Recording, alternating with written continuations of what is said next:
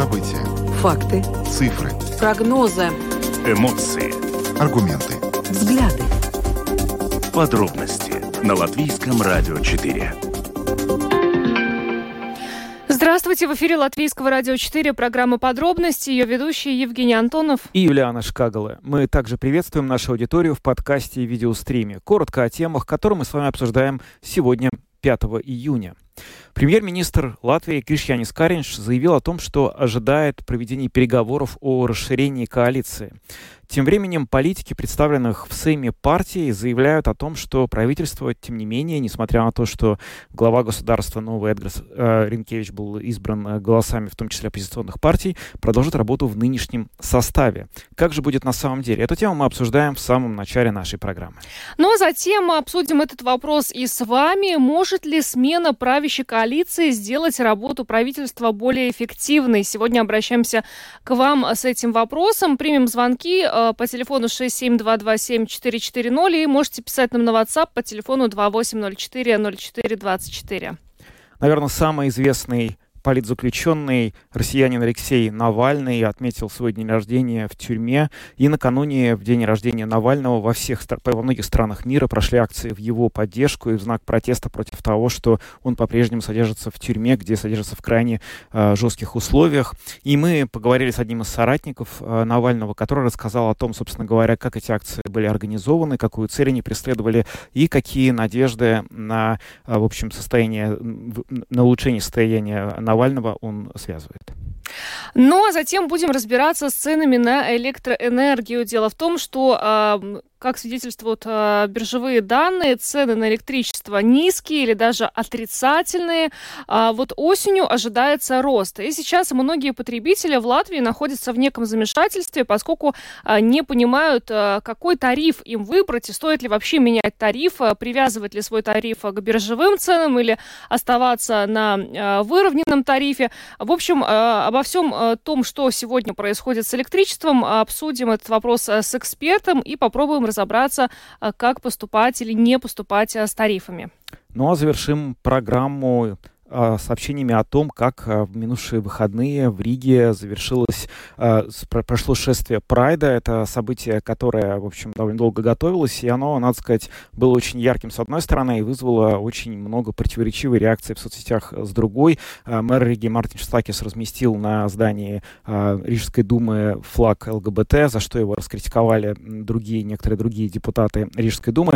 И мы представим вам, собственно, комментарий Стакиса, а после этого представим фрагмент из сегодняшнего сегодняшнего открытого разговора, который прошел днем в, на Латвийском радио 4, где обсуждалась, собственно, тема того, а, что из себя представляют права ЛГБТ и ущемляют ли они чьи-то права других людей. Видеотрансляцию нашей программы смотрите на домашней странице Латвийского радио 4 LR4.lv, на платформе Rus.LSM.lv и в Фейсбуке на странице Латвийского радио 4 и на странице платформы Rus.LSM. Слушайте записи выпусков программы «Подробности» на крупнейших подкаст-платформах. Наши новости и программы можно слушать теперь и в бесплатном мобильном приложении «Latvijas Radio». Оно доступно в App Store, а также в Google Play. Ну а далее обо всем по порядку. Подробности прямо сейчас. Программа подробности на Латвийском радио 4, и мы начинаем с э, той же главной политической новости, которая была главной в конце прошлой недели, и она остается таковой сегодня. Это переговоры и слухи о том, каким может быть новое правительство, какой может быть новая правящая коалиция. Но разговоры о том, что, собственно говоря, коалиция будет меняться, начались после того, как Эдгар Сренкевич был избран голосами, в том числе оппозиционных партий. И премьер-министр Кишьянис Каринч тоже заявил, что ожидает разговоров, переговоров о расширении правящей коалиции. Но вот э, не все согласны с действующим премьером. Э, например, как сообщает агентство Лето, политики, представленных э, в Сейме партий, в настоящее время ожидают, что нынешнее правительство продолжит работу. Но вот, в частности, лидер национального объединения Равис Дзинтерс вообще не прогнозирует быстрых изменений в правящей коалиции, а Эдвард Смилд Стивенс, спикер Сейма от Объединенного списка, уверен, э, что э, смена правительства была бы крайне безответственной э, в этой ситуации. Э, и действующий президент Эгилс Левиц тоже сегодня э, прокомментировал сложившуюся ситуацию. Он считает, что лучший вариант это продолжение работы нынешней коалиции. Вот, правда, э, начиная со среды прошлой недели, когда, собственно, проходили выборы э, президента в парламенте, мы э, в этой студии выслушали огромное количество комментариев экспертов и политологов, и, ну, все-таки они склоняются к тому, что какие-то перестановки произойдут.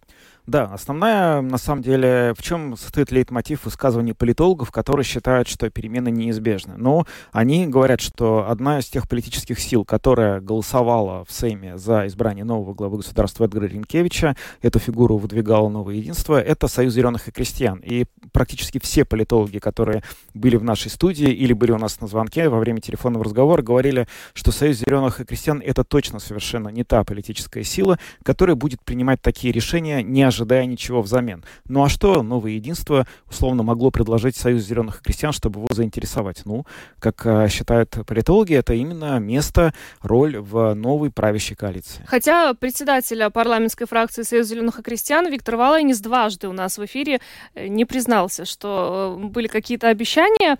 А, то же самое касается и фракции прогрессивные в Сейме. Они тоже отрицают, что взамен на какой-то пост они проголосовали за Эдгара Ренкевича. В общем, никто ничего не говорит.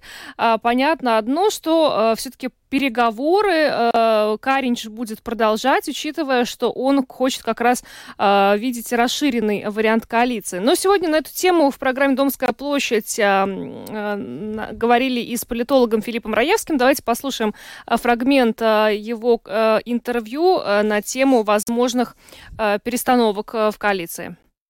Неофициально и в кулуарах, и в СМИ с аппетитом обсуждает план якобы создания новой, другой коалиции с нового единства зеленых крестьян и прогрессивных. Скажите, вы как политолог очень удивитесь, если в итоге мы действительно получим комбинацию из этих трех партий? Ну да, я буду немножко удивлен, потому что, несмотря на то, что появилось в СМИ комментарии от зеленых крестьян, что они вот в оппозиции очень хорошо сотрудничают с прогрессивными, но я не думаю, что их избиратели будут аплодировать такой коалиции. Э, но, с другой стороны, единство и прогрессивные, они а, достаточно близки в очень многих вопросах, и потому, если зеленые крестьяне, конечно, готовы, тогда такая коалиция может быть. Она, конечно, будет слабенькая, потому что 52 голоса, это еще на два голоса меньше, чем ну, нынешняя коалиция. Это, конечно, осложняет а, работу в парламенте, но, опять же, если есть внутренняя дисциплина, хорошая организация труда, тогда они способны и в такой коалиции работать.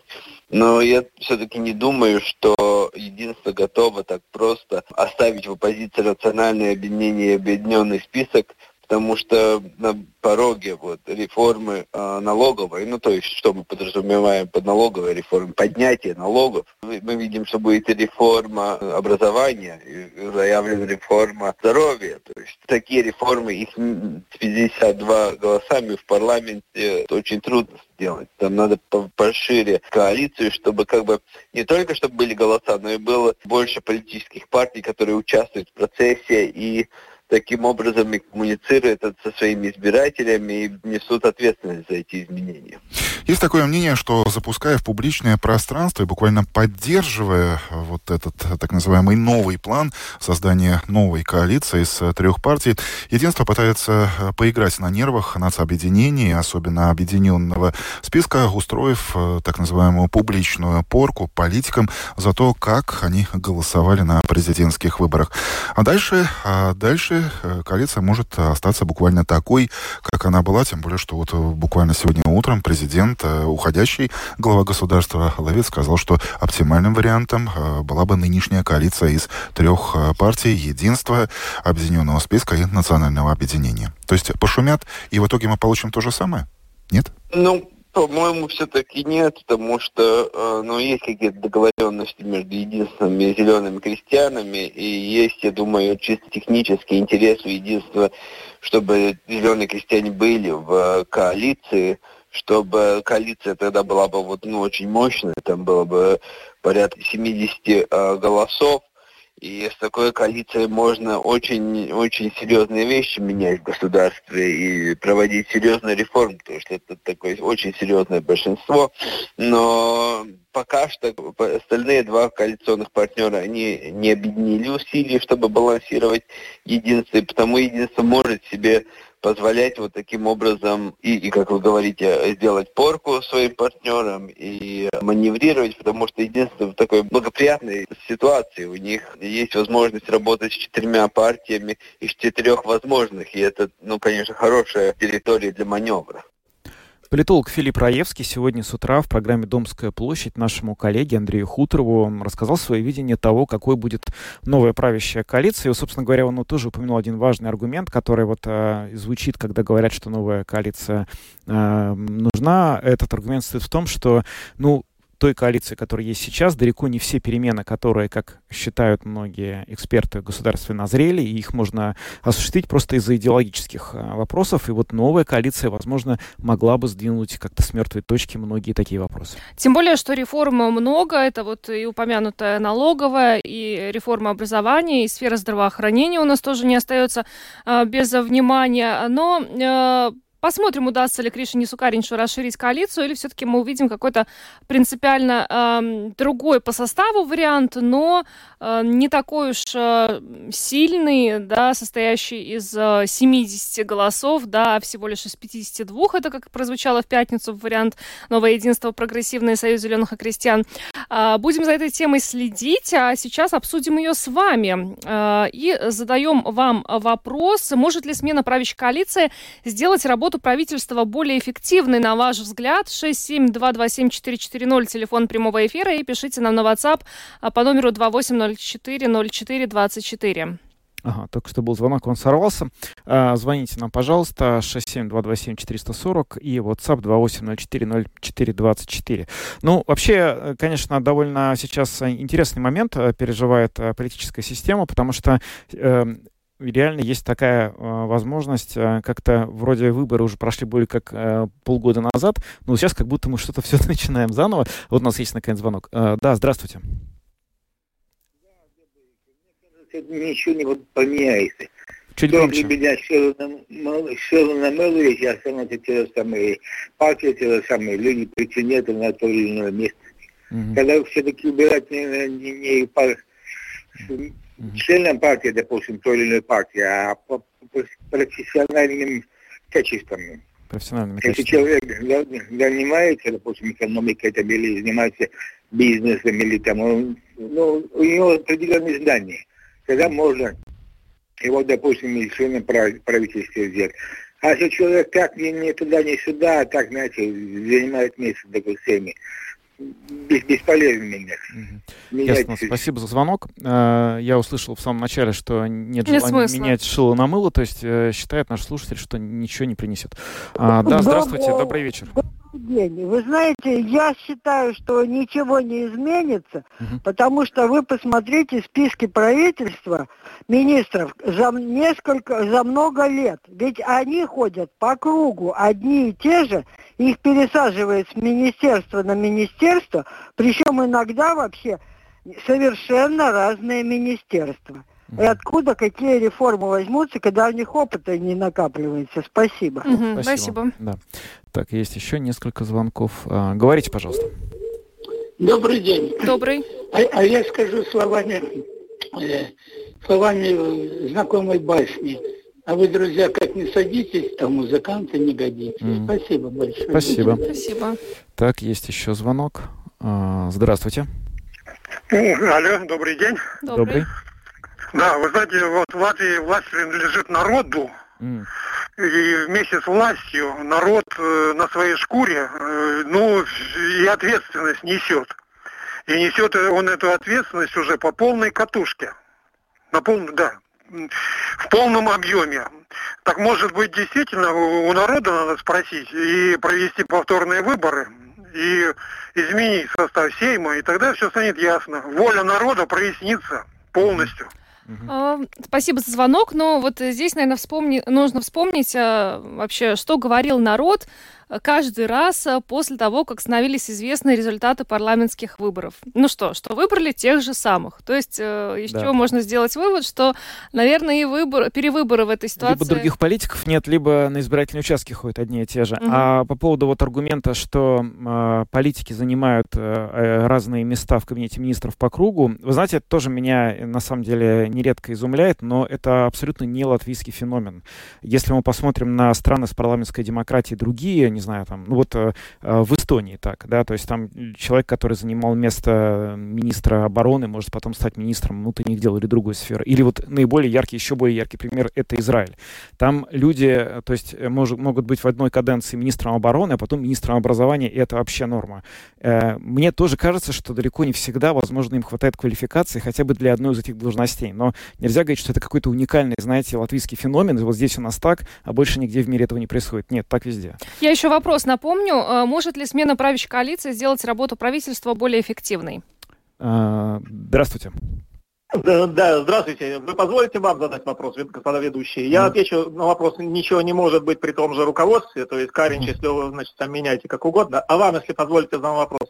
Вот Илга Крейтуса, умнейший человек, умнейший человек, она сказала, что на завтра будет там все решено. И вот я тогда поразился, что будет решено, что они сядут и будут толочь воду в ступе еще месяц или два, или что будет на завтра все сделано. Я вот не понял это, что еще раз повторю, но умнейший человек, умнейший, и как он может такой человек сказать такую вещь? Ага, как ну, вы ответите на этот вопрос? Что она имела в виду? Я, я объясню. Э, Илга Кретуса, я помню хорошо, что она сказала, имела в виду, что уже прямо непосредственно вот завтра, то есть это был тот, тот момент пятницы, э, речь шла, она это сказала в программе в четверг, начнутся консультации, процесс смены правительства. Илга Кретуса один из тех политологов, который считает, что смена коалиции обязательно произойдет и уже начинается процесс. Это, собственно, была полемика, будет ли это в сентябре или это начнется вот прямо сейчас. Но Илга Кретуса не говорила, что мы в пятницу получим новый кабинет, таких слов она не произносила.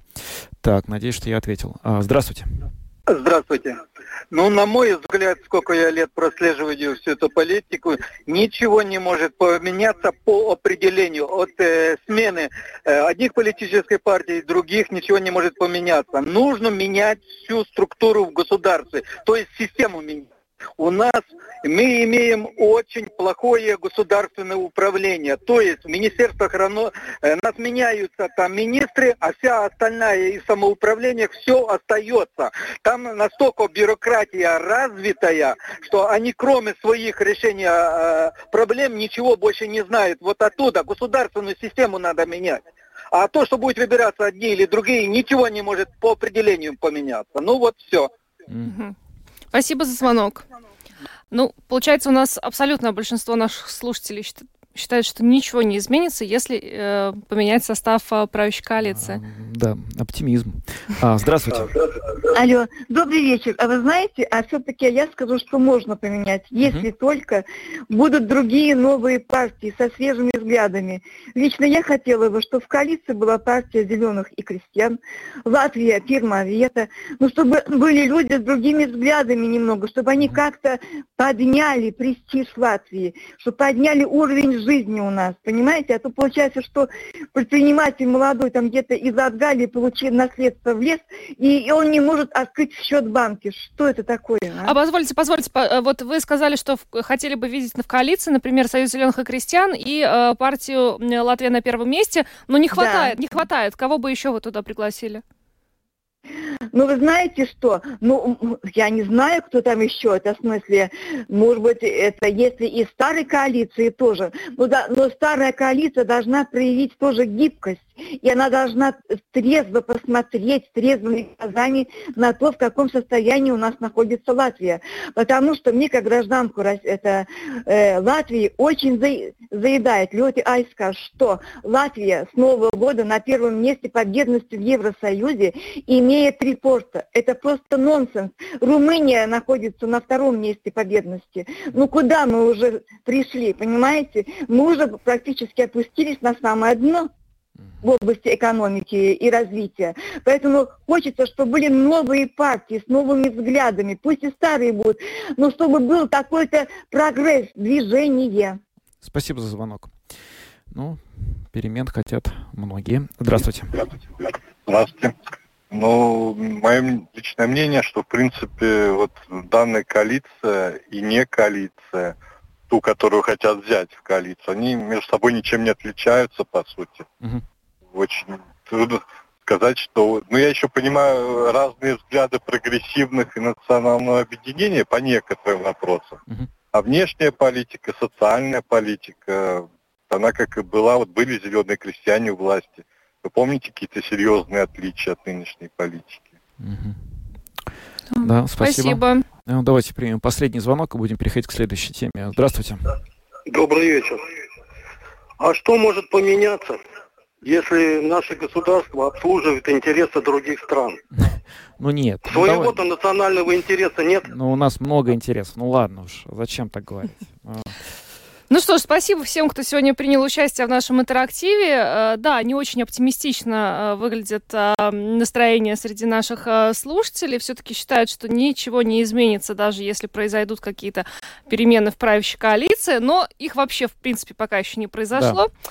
Так что Что посмотрим. хорошего в плохих ожиданиях? В том, что если на этом фоне происходит что-то приятное, тебе вдвойне приятно. Да. Поэтому будем надеяться, что теперь, что бы ни произошло, любой поворот событий обратно радует наших слушателей. Вот такой да, это вот хорошо. нашего вопроса. Хорошо. Ну что ж, идем дальше. Акция «Порошок».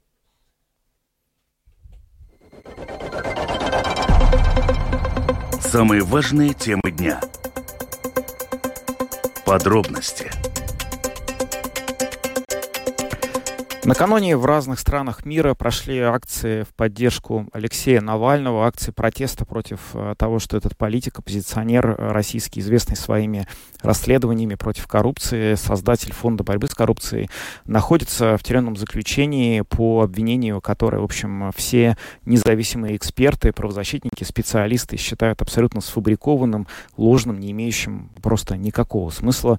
Ну и вот Алексей Навальный вчера, ему исполнилось 47 лет, эти день рождения он встретил, к сожалению, в ШИЗО. Это изолятор э, строгого содержания, в который его направляют уже в 16-й э, э, раз подряд. А, акции прошли во многих странах мира, в том числе и в Риге. И сегодня на эту тему э, интервью в программе «Подробности» дал российский оппозиционный политик, общественный деятель и соратник Алексея Навального Владимир Ашурков. Акция прошла более чем в 30 странах, а если быть точным, в 144 городах по всему миру. Мне кажется, это довольно беспрецедентная такая скоординированная э, акция э, российской диаспоры. Были героические люди, которые выходили с пикетами и с плакатами на улице российских городов. Мы знаем, что чуть более 100 человек было задержано по итогам э, вчерашнего дня, но мне кажется, никому из них какие-то серьезные меры э, пресечения не были, э, не были применены. Эта акция – это знак нашего, нашей солидарности с Алексеем Навальным и с другими политзаключенными, э, число которых в России увеличилось за последние полтора года. И мы считаем важным держать их э, в поле общественного внимания, как получается и для э, русскоязычной аудитории, и для мирового сообщества. Ну, э, понятно, что акция беспрецедентная очень масштабная, но если говорить о ее каких-то практических эффектах, то можно ли сказать, что ставится цель с помощью нее добиться каких-то реальных результатов? Могут ли подобные акции, например, э, привести к тому, что Алексея Навального выпустят из тюрьмы быстрее, чем это могло бы произойти в противном случае? А, чем больше будет внимания людей к Алексею Навальному а, и к другим а, политзаключенным, тем во-первых, меньше опасностям будет угрожать в местах заключения, и тем, мне кажется, эм, еще один эффект в том, что мы поддерживаем людей, что они не чувствуют, что они одни. Это, безусловно, влияет на э, их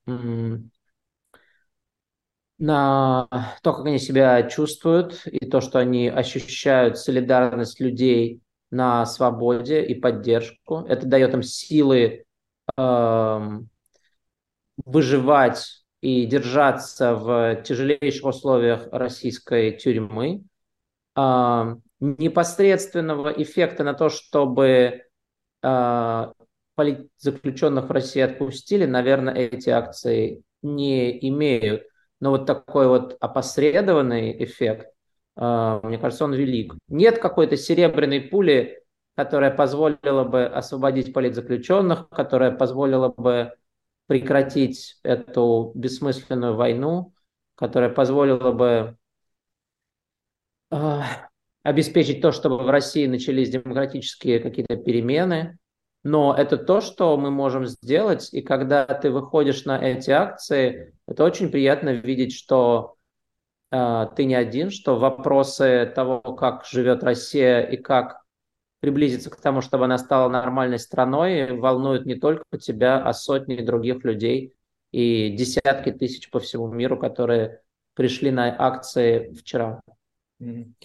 Что сейчас известно о состоянии Алексея Навального и физическом состоянии, и психическом состоянии, потому что он уже в какой 16 раз, по-моему, подряд помещен в этот штрафной изолятор. Как он себя чувствует, ощущает, имеете ли вы с ним какую-то постоянную связь? Um, ну, мы переписываемся с ним через uh, такие тюремные, довольно рудиментарные, довольно ну, такие простые средства связи, когда сообщение доходит через несколько дней, и ответ тоже идет э, несколько дней. Его общение с адвокатом затруднено.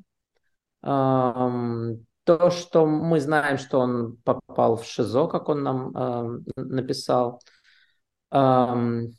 Главный параметр, по которому мы можем судить о его психологическом состоянии, это то, что тон его постов сохраняет ту же, тот же юмор и ту же самоиронию и ту же несгибаемую убежденность в своей правоте, которой, к которой мы привыкли а, за те 10 лет, которые с тех пор, как он стал известным российским политиком. Так что э, я спокоен за его психологическое состояние.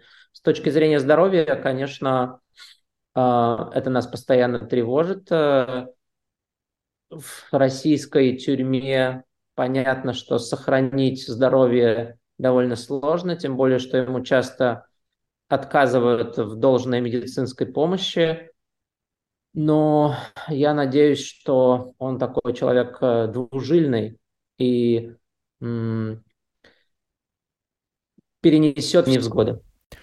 Владимир Ашурков, российский оппозиционер, соратник Алексея Навального, рассказал нам сегодня о том, как накануне по всему миру были организованы акции в поддержку Алексея Навального в его день рождения, ну и выразил надежду на то, что эти акции, может быть, сразу и не освободят политзаключенных российских, но точно будут поддерживать интерес к этой теме, что тоже крайне важно.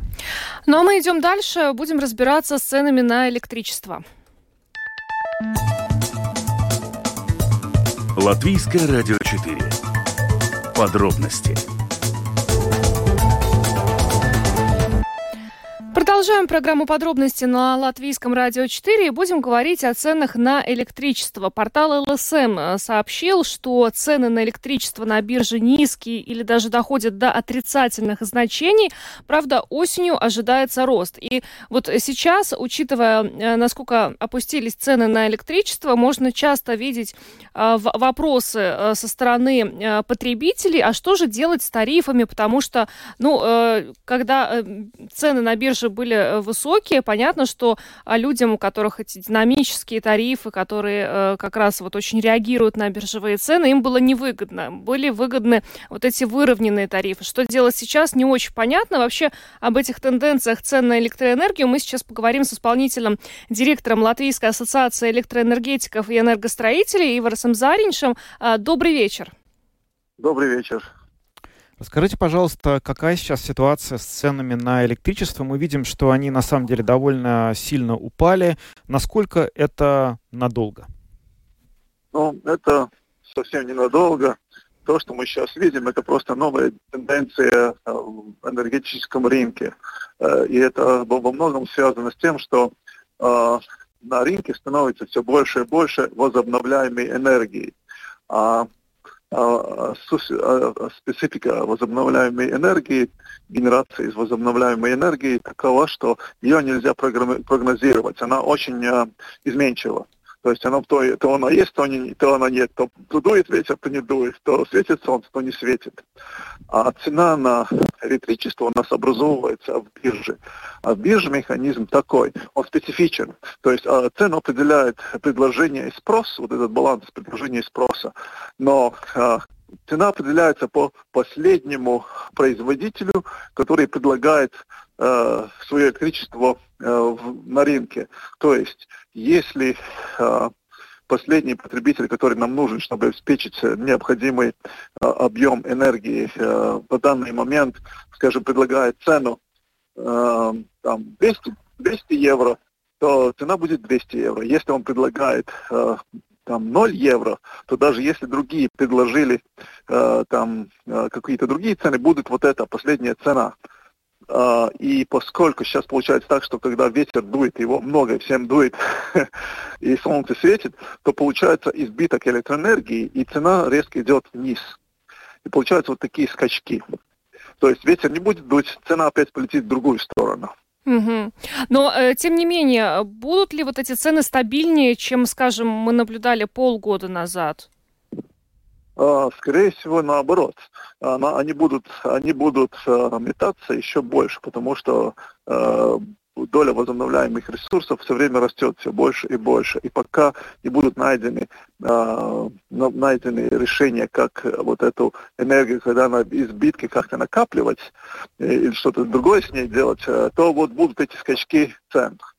Э, в долгосрочном, долгосрочном, э, долгосрочном э, периоде ну, я думаю, что э, рынок устабилизируется, он не будет такими скачками, потому что, ну, э, ну, э, у, у рынка есть такая специфика, что он э, будет искать решение, как вот эти э, пики цен или вот негативные пики цен уравновешивать, поскольку поскольку он, они, он, они не, на самом-то деле, э, у них есть такой очень большой минус. Если цены так скачут, то никто не может э, планировать свой бизнес. Не те, которые производят, не те, которые потребляют. И, и, и как результат, э, ну, ищется тогда решение, как, как эти пики уменьшить. И одно из таких решений, что просто будут между собой больше и больше возникать э, соединения с, с теми регионами, где, скажем, цена ниже, с теми, которые не повыше. Вот, скажем, мы в данном случае вот такой, э, такой регион, где обычно цена выше, чем у наших соседей. Ну, вы так вот э, рассказали про перспективы цен на электроэнергию в свете того, что растет доля возобновляемых э, источников, но, насколько я понимаю, в Латвии по-прежнему э, главную долю в энергобалансе занимают все-таки не возобновляемые источники, а это газовые генерации и другие, да, там все-таки цена зависит не от того, дует ветер или не дует. Если мы будем брать вот эту вот вторую часть уравнения, то что происходит с ценами на электричество в свете того, что они все-таки во многом зависят от цены на газ? Чего нам тут ожидать? Да, ну, во-первых, э, во-первых, цену, на, э, как, как, как бы это странно, может, кому-то не, не звучало, цену, нашу цену, во сколько мы здесь в Латвии платим, это не определяется, очень, очень часто это не определяется тому, сколько мы здесь производим и как дорого мы это производим. Как я уже говорил, мы находимся в общем рынке Nordpool, да, и, и, и, эти рынки разных государств, они взаимосвязаны, и, и цена определяется очень часто, ту цену, которую мы платим, вообще не, не тем, сколько дорого или сколько много мы здесь что-то делаем. А, вот, скажем, а, очень часто цена уже эксплуатируется совсем, может, там, с другого края уже Европы. То есть, то есть Европа настолько уже соединена, и это рыночные, рыночные механизмы работают, что, что э, э, влияют уже совсем другие факторы, то есть более глубокий э, глобальный спрос и более глубокая, глобальная генерация. Э, но в тех моментах, когда заключительную цену дает наши ТЭЦи, наши газовые станции или эстонские сланцевые эти станции на Нарве, то да, это определяет тогда э, цену для нас. Mm-hmm. Знаете, какой вопрос еще мучает сейчас потребителей? Вот то, что я наблюдаю и среди знакомых, и в социальных сетях, это что делать с тарифами? Стоит ли переключаться? Потому что, когда э, цены на электричество были очень высокими, на пике, многие люди, да. у которых были на тот момент э, динамичные тарифы, привязанные к биржевым ценам, они очень да. пострадали. И выгоднее, конечно, было тем людям, у которых были выровненные тарифы. Сейчас э, потребители видят, что на бирже цены низкие и хотят обратно переключаться на эти динамичные тарифы. Стоит ли это делать? Ну, я могу сказать, скажем, что ну, по своему опыту я, я тоже был э, и до сих пор нахожусь в этом э, на рыночной цене, то есть э, на динамическом этом тарифе, я не считаю, что я пострадал. Наоборот, я выиграл. Да, были об, определенные пики, моменты пиков, но если вы понимаете, как работает рынок, что дальше ждать, то, то вы понимаете, что это просто такие кратковременные издержки, и в конце концов вы все равно будете выгодить. Что так и получилось. То есть здесь важно смотреть, э, тут два аспекта. Во-первых, каждый человек сам для себя должен ответить, насколько он готов или, или им может себе позволить вот такие риски э, изменить цены, цены. То есть есть люди, которым очень важно ее фиксировать, чтобы была стабильность, и тогда вот они выбирают этот фиксированный тариф, который, я думаю, сейчас, если, э, ну, там, я, я, я слышал, что многие торговцы уже предлагают пересматривать эти фиксированные цены, понижать их. А, но если вы готовы, а, готовы э, брать какой-то на себя риск и еще, если умеете более, более умно действовать в этом, на этом рынке и использовать эти возможности вариации цен, то может вам стоит посмотреть этот динамический тариф. Ну, к примеру, вот вы имеете там э, дом обогреваете тепловым насосом, который на электричестве, да. И вы знаете, что вот цена будет варьировать, есть определенные времена, э, времена дня, когда цена там падает, да. А, и тогда вы в этот момент можете включать этот тепловой насос, э, набирать себе, э, аккумулировать тепло, тепло мы умеем аккумулировать, есть аккумуляторы, да, то есть бойлеры, набираем по дешевому, по дешевому вот себе теплую, теплую воду, и потом ей пользуемся, когда нам выгодно. Угу. Ну, как пример, да. Тогда То нужно это, следить, что происходит на бирже. Да, именно. То есть это тут два фактора. То есть каждый для себя может решить. Скажем, я для себя четко решил, я иду по динамическому тарифу, потому что я знаю, как работает рынок, как я могу это использовать себе во благо. А, тот, который не хочет этим всем заниматься, он просто фиксирует свою цену, как ему выгодно. А, тот, который хочет чувствовать, что вот может вот играть этими вещами, которые я сказал, во-первых, а, брать на себя риск, быть готовым, что придут, будут, будут э, периоды, когда надо будет платить больше, чем фиксированный тариф, но я знаю, что я, я скажем, могу использовать и как возможность, когда будет низкий тариф, вот, э, чтобы электроэнергию потреблять для свои нужды и, и этим уменьшать свои, свои расходы. Ну, как я говорил, к примеру, да, что я там включаю свои приборы, которые там больше потребляют электричество, там заряжаю машину или, или, или там мою, мою э, белье или там обогревает дом, когда там электричество вообще может ничего не стоит. Угу. Ну что ж, большое вам спасибо и за да. советы, и за интервью. Ивар Заринч, да. исполнительный директор Латвийской ассоциации электроэнергетиков и энергостроителей, был с нами на связи. Еще раз вас благодарим и всего доброго. Хорошего Большое вечера. спасибо. До Звоните. Свидания. Всегда по Хорошо, спасибо. Будем будем за консультациями, знаем теперь кому. Да, ну вот с тарифами на самом деле непросто. А, те, вот как Ивар Зарич сказал, кто готов следить за тем, что происходит на бирже, он может использовать вот этот вот динамичный тариф для того, чтобы оказаться в выигрыше. Кто не готов, ну, да, Здесь вопрос. Да, во всей этой истории с тарифами, конечно, все наиболее сложная часть в том, что уже, похоже, как-то прошли те времена, когда можно было просто быть потребителем и оплачивать раз в месяц какую-то квитанцию и забыть вообще про да. это. Теперь нужно еще и в этом тоже как-то научиться разбираться. И, ну, на самом деле, вот э, как функционирует конкретно рынок Nordpool, вот этот вот биржа, я многократно пытался прям вот вникнуть, чтобы понять. Получилось? это, это очень сложно. Не, я не, не получилось. Я очень хотел бы, ну, это, видимо, нужно потратить какое-то серьезное время, но я до конца не понимаю, как физически, то есть э, когда просто слушаешь эти истории про то, как в итоге цена электричества попадает к тебе, это кажется как какая-то какой-то бред, но это же не может быть так, потому что люди умные придумали, работает это все. Да. Ну, так что, видимо, нужно как-то какие-то курсы для тех, кто хочет разобраться. Я точно на них бы пошел. Ну что ж, идем дальше. Самые актуальные темы дня подробности. К сожалению, мы опять вынуждены говорить о гомофобии. Первый раз эта тема стала актуальна после того, как э, Сейм э, большинством голосов ну, президентом избрал Эдгара Ринкевича. Сейчас, э, поскольку несколько тысяч человек в Риге собрало шествие Прайда э, в минувшую субботу. Э, шествие было достаточно ярким, красочным, но спровоцировало э, неоднозначную реакцию не только в обществе, ну что ж говорить, политики неоднозначно, например, отреагировали на вывешенный у Рижской думы флаг ЛГБТ.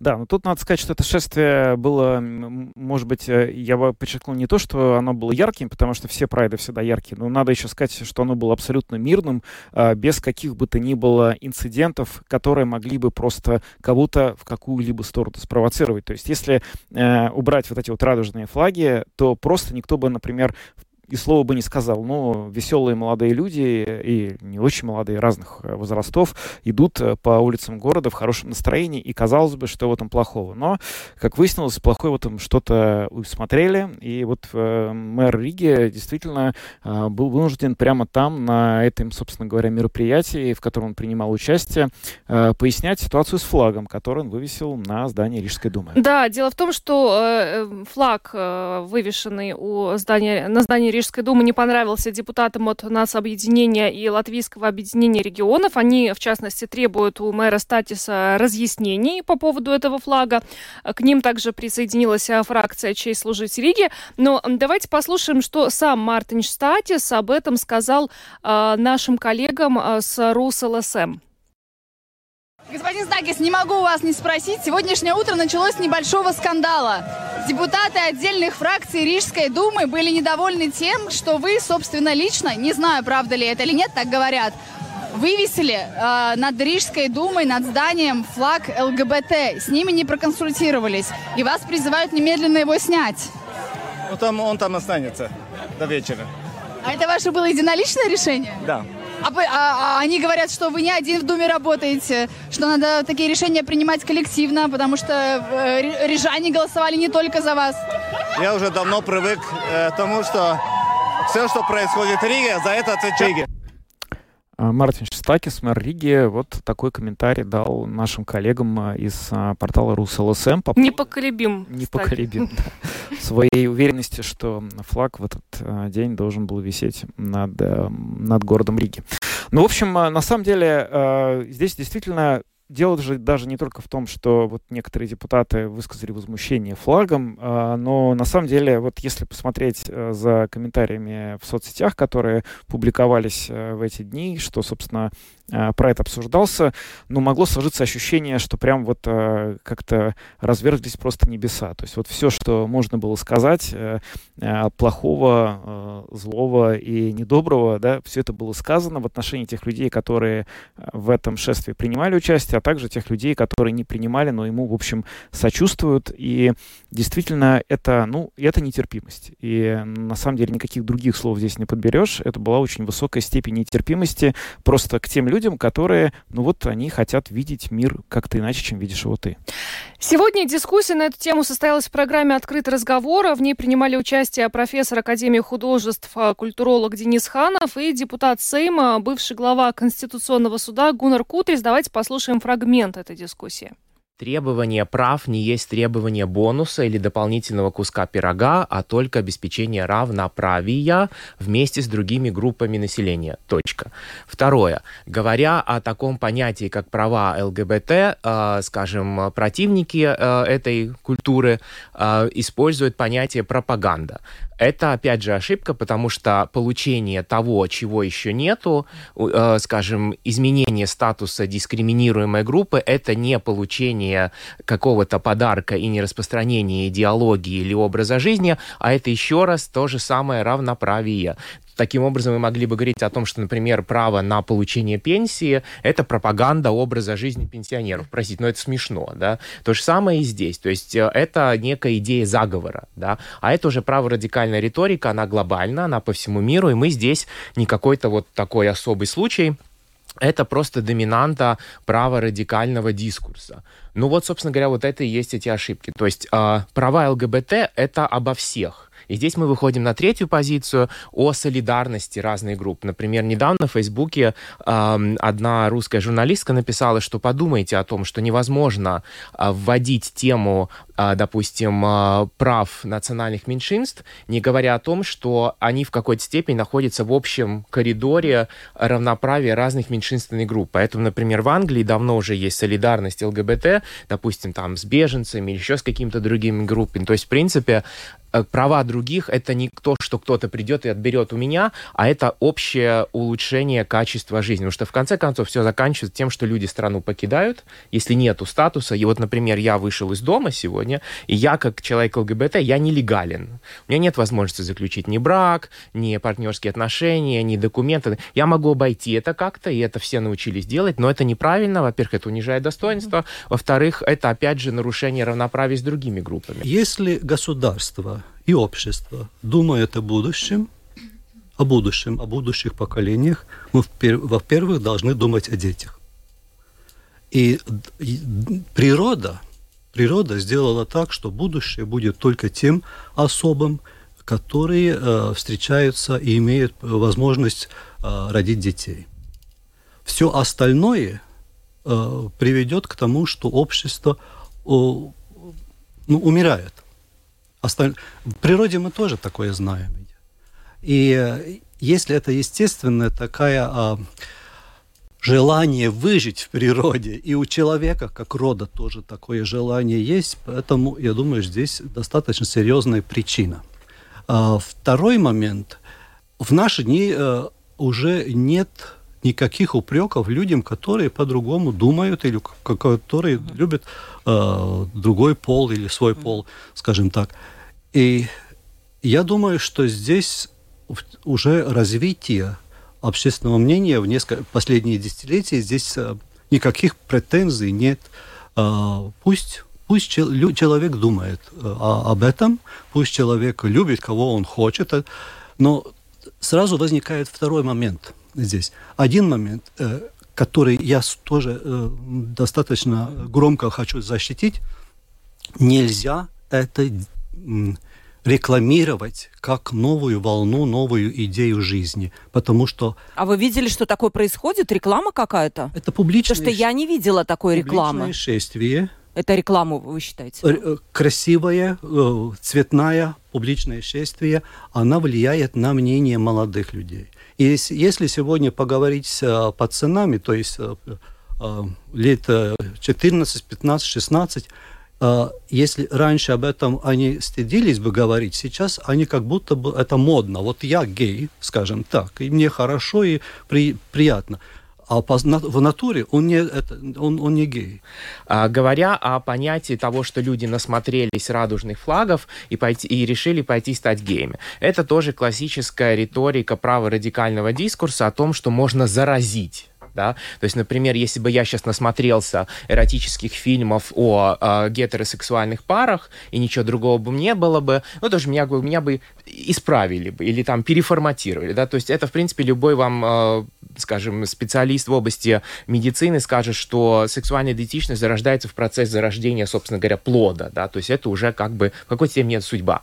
То, что правая риторика использует элемент того, что начитались, насмотрелись, находились, ну, это естественный момент для того, чтобы как бы создать образ врага, потому что следующее, что за этим следует, ограничить право на публичное признание и деятельность, чтобы не распространять те, которые избивают женщин, они тоже э, ссылаются на риторику парламента? Ну, в какой-то степени, то, что парламент никак не может, может принять Стамбульскую, да. конвенцию. А Стамбульская конвенция, что новое, что она новое дает? А, прежде всего, сигнал того, что насилие должно быть запрещено. Что насилие а у нас разрешено? Плохо. Нет, оно не разрешено, но оно риторикой Какой статье Сейма, это разрешено? Риторикой Сейма оно поощряется. Дело в том, что парламент это прежде всего носитель ценностей, а ценности должны отображать все многообразие культурное, существующее в обществе. Посмотрите на парламент Германии. Ваши коллеги, которые распространяют такую риторику, там бы просто исчезли. У нас они герои в интернете, плюс антисемитизм и так далее, и так далее. И не можем э, упрекать общество о том, что оно не принимает что-то другое. Не принимают просто. Да, оно принимает. Большинство. Оно принимает. Нет. Посмотрите. И в советское время люди друг друга, друга знали. Это был фрагмент программы «Открытый разговор», где шла речь, собственно говоря, о том, как относиться к борьбе представителей ЛГБТ за свои права, но вот о том, насколько эти права угрожают или не угрожают э, другим жителям. Достаточно важную вещь сказал профессор Денис Ханов, э, который сказал, что э, очень неправильно и опасно относиться к этому движению как к попытке получить права за счет каких-то других людей. Это не так. Они просто хотят получить те права, которых у них сейчас нет, хотя они были бы, если бы они, условно говоря, не имели нетрадиционной ориентации, и непонятно, почему эта, собственно, ориентация стала основанием для лишения их этих прав. Эти люди не понимают этого и добиваются ровно этого, и, в общем-то, больше ничего. Но, тем не менее, большое число людей э, с подобным мнением, как у э, депутата Гуннерса Кутриса, но послушайте эту дискуссию на YouTube-канале Латвийского радио 4. Э, все-таки хочется верить, что не придется вот в дальнейшем так часто говорить о гомофобии, просто потому что не будет повода. Пока вот, к сожалению, за неделю уже второй раз. Э, давайте вот будем все-таки, правда, терпимее. Э, на этом программу подробности завершаем. С вами были Евгений Антонов, Юлиана Шкагала, звукооператор Уна Гулба, видеооператор Роман Жуков. Хорошего вечера и до завтра. До свидания.